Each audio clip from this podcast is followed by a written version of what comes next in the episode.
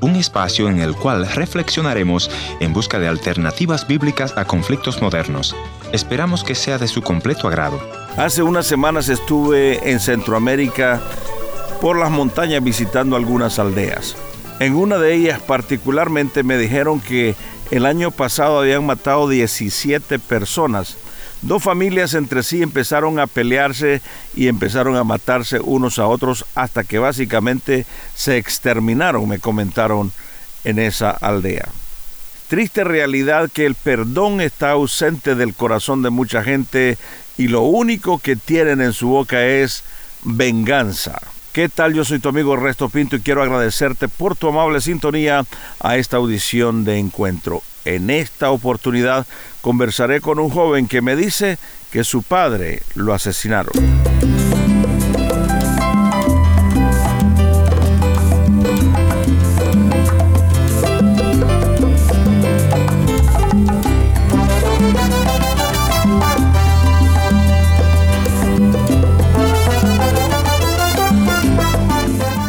Nuestro invitado de hoy se llama David.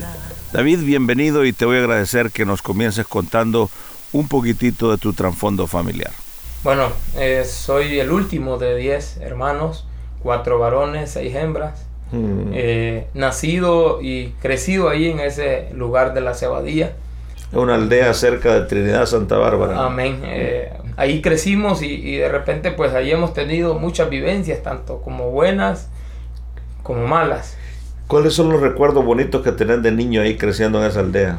Muchos de los recuerdos bonitos era de, convivencia. Eh, todavía pues en estos lugares eh, eh, había esa libertad que de repente los niños hoy no la tienen, como nosotros la teníamos, de, jugar en el campo, de jugar al aire libre, de jugar, de, escondernos y tantas cosas y muchos recuerdos bonitos. ¿verdad?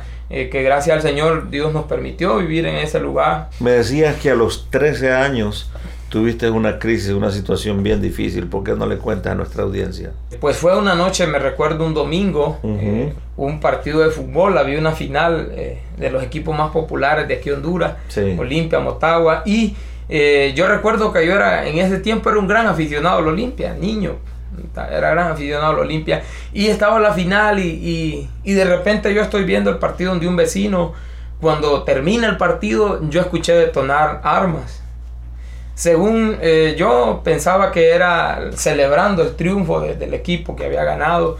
La sorpresa y lo que mm, el momento desagradable fue cuando yo salí de la casa de mi vecino donde estaba y, a pocos pasos era mi papá el que estaba tirado en el suelo. Mm. Eh, le habían disparado.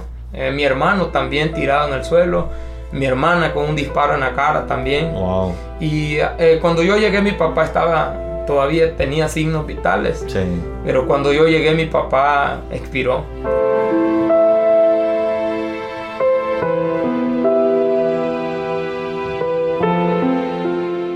¿Y por qué lo mataron? ¿Cómo es la cosa? Contanos, ¿qué fue lo que pasó? Eh, eran dos familias que se llevaban muy bien, tenían muy bonita relación, vecinos, casas a la par.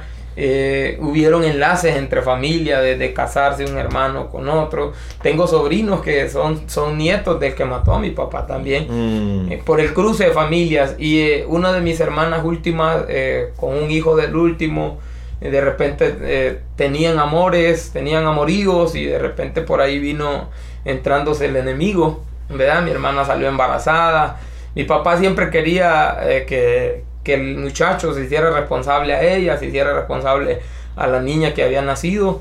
Y por ahí pues el enemigo aprovechó para crear esta tragedia. O sea que el que mató a tu padre era el, marido de una de tus hermanas. Era el, era el suegro de una hermana y de una sobrina mía. O sea, mm. dos hijos de él se habían casado con una hermana mía y con una sobrina. Entiendo entonces el suegro vino a matar al otro suegro. Ah, ok, sí. ¿Y por así, qué? Así aconteció porque de repente no se pusieron de acuerdo. Un hermano mío tuvo eh, desacuerdos con un hijo de él. Y pues al final quienes terminaron pagando las consecuencias fue mi papá y, y mi hermana de 23 años.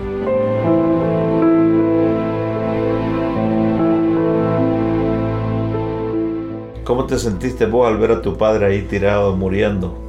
Eh, yo recuerdo que ese día incluso eh, mi hermana era una de las que siempre trabajó, salía de, esta ciudad a trabajar a otros lugares, San Pedro Sur, La Ceiba. Ella estaba en Ceiba, hacía poco había venido y ella era la que se encargaba de que en mi casa no faltara nada, mi mamá no, no sufriera por nada. Eh, estando ahí, yo recuerdo cuando mi papá murió, yo apenas era un niño y no entendía por qué las cosas. Pero sí recuerdo que hice un juramento y yo le dije a mi papá, y sí lo recuerdo, lo tengo bien presente, yo le dije a mi papá, de la misma forma que hoy te veo caer, así un día va a caer el que te hizo esto y va a caer por mis manos. Hmm. O sea que estabas prometiéndole a aquel padre muerto que lo ibas a vengar. Estaba haciendo una promesa, estaba haciendo una promesa a él y a pesar de ser un niño, eh, estaba haciendo una promesa a él y, yo le decía, papá, pero un día yo voy a, yo voy a ser el encargado de cobrarme esta venganza y, y, fui creciendo con eso y empecé a vivir una vida desordenada. Eh, yo decía que tenía que juntarme con, porque apenas era un niño y de repente pues no tenía la estrategia, el conocimiento, cómo poder vengar algo, cómo poder hacerle daño a alguien. Y empecé a, meterme, a, meterme en lugares donde de repente yo pensé que ahí me podían dar la estrategia. O sea, que creíste que el alcohol o las drogas te iban a dar la, fuerza para poder vengarte. Mm. Sí, eh, empecé a visitar eh, cantinas. Recuerdo que un día eh, mi mamá por la mañana me mandó un día a cuidar las la vaquitas. Me fui, la fui a pastorear hasta mediodía. Luego regresé y les di agua a las vaquitas, las encerré y me fui un día a una cantina y ahí había un primo mío. Por primera vez ese primo me invitó a tomar. Y yo recuerdo que cuando yo ya estaba tomando empecé a traer a memoria los recuerdos de mi papá, de mi hermana. Ese día por primera vez también eh, ese primo pues me, me, me, dio droga, cocaína. Y yo empecé a consumir aquello. Yo estaba ya, era un, era un niño apenas. Eh, y yo empecé a consumir aquello y empecé a sentir un, cambio en mi cuerpo, algo bonito. Eh, recuerdo que mi mamá me mandó a buscar y, y, yo llegué a la casa, mi mamá no se dio cuenta que yo andaba, que yo andaba ebrio por la misma reacción de la, de la droga. Y yo decía que eh, consumiendo eso y, y, llegando a hacer eso, yo iba a tener el valor para poder concretar lo que yo había planificado, lo que yo un día había jurado a mi padre que, que iba a realizar.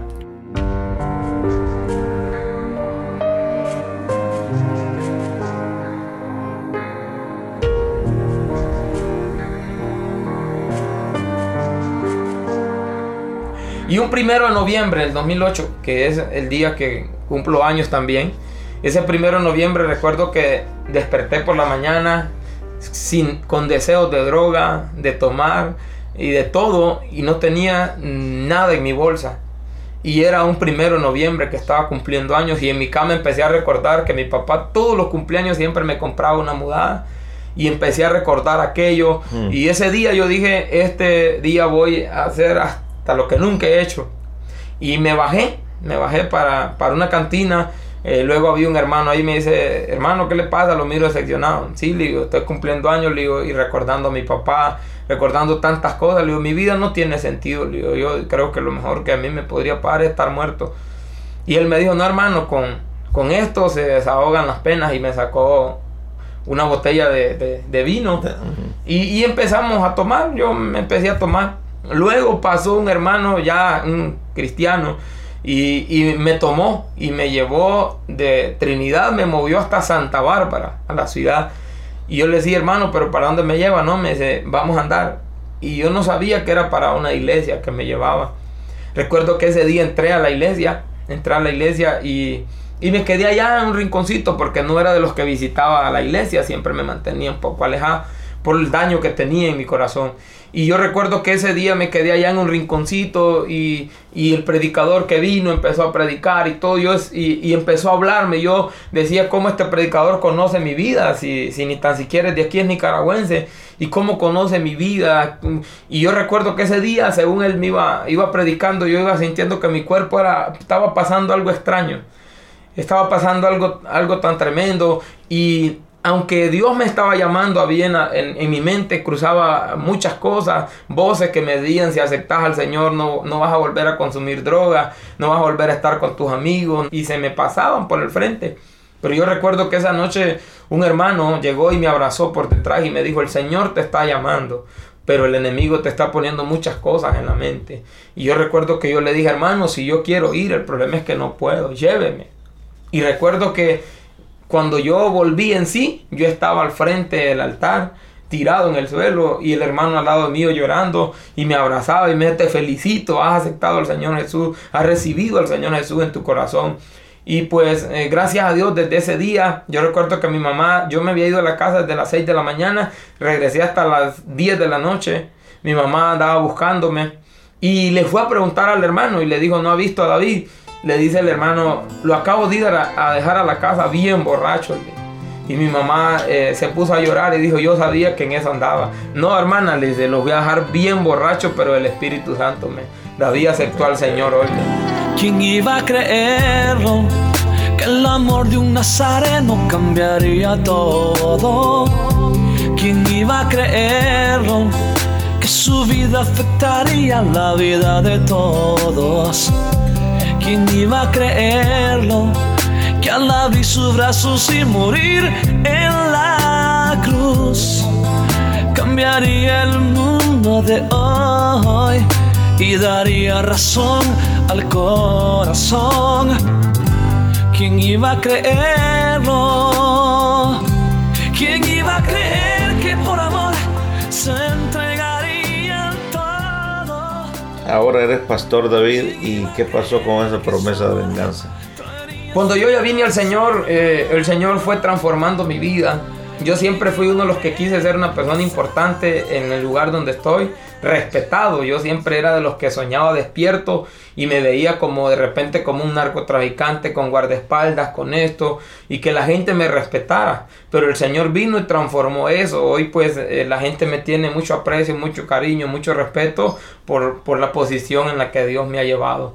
Eh, donde Dios me ha puesto hoy por hoy. Y finalmente perdonaste al que mató a tu padre. Sí, eh, una de las cosas que, que, gracias al Señor, el Señor fue transformando mi vida y soy de los que creo que nosotros no podemos perdonar a nadie si tan siquiera Dios no nos ha perdonado a nosotros. No hemos experimentado el perdón. Si no hemos experimentado el perdón de Dios. Y un día el Señor me dijo, David, si yo te perdoné a ti, ¿quién eres tú para no perdonar? Y yo decidí pues eh, perdonarlos a ellos eh, gracias al Señor, el Señor me ha dado la bendición de pastorearlos a ellos, a los hijos de los que mataron, del, Señor que mató a mi papá. Eh, Dios me ha dado la bendición de pastorearlos, de orar por ellos, de estar pendiente de ellos. ¿Ya has hablado con este hombre alguna vez? Eh, de repente con él nunca he tenido la, la, oportunidad ni el momento de, de dialogar con él, pero sí creo rotundamente y fielmente en mi corazón que yo lo he perdonado y que yo estoy limpio de todo eso.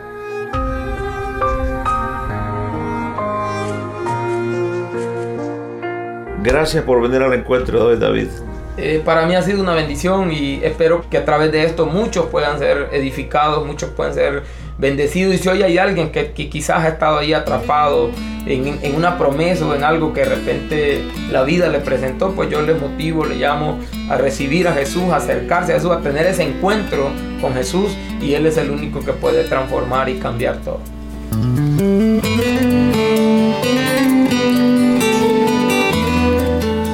Gracias por haber estado en la sintonía de este tu programa Encuentro. Y te voy a agradecer que me visites en el www.encuentro.ca o también puedes dejarme una nota de voz en el WhatsApp 1-204-202-1525 1-204-202-1525 una nota de voz o tal vez una nota escrita. La otra opción es info arroba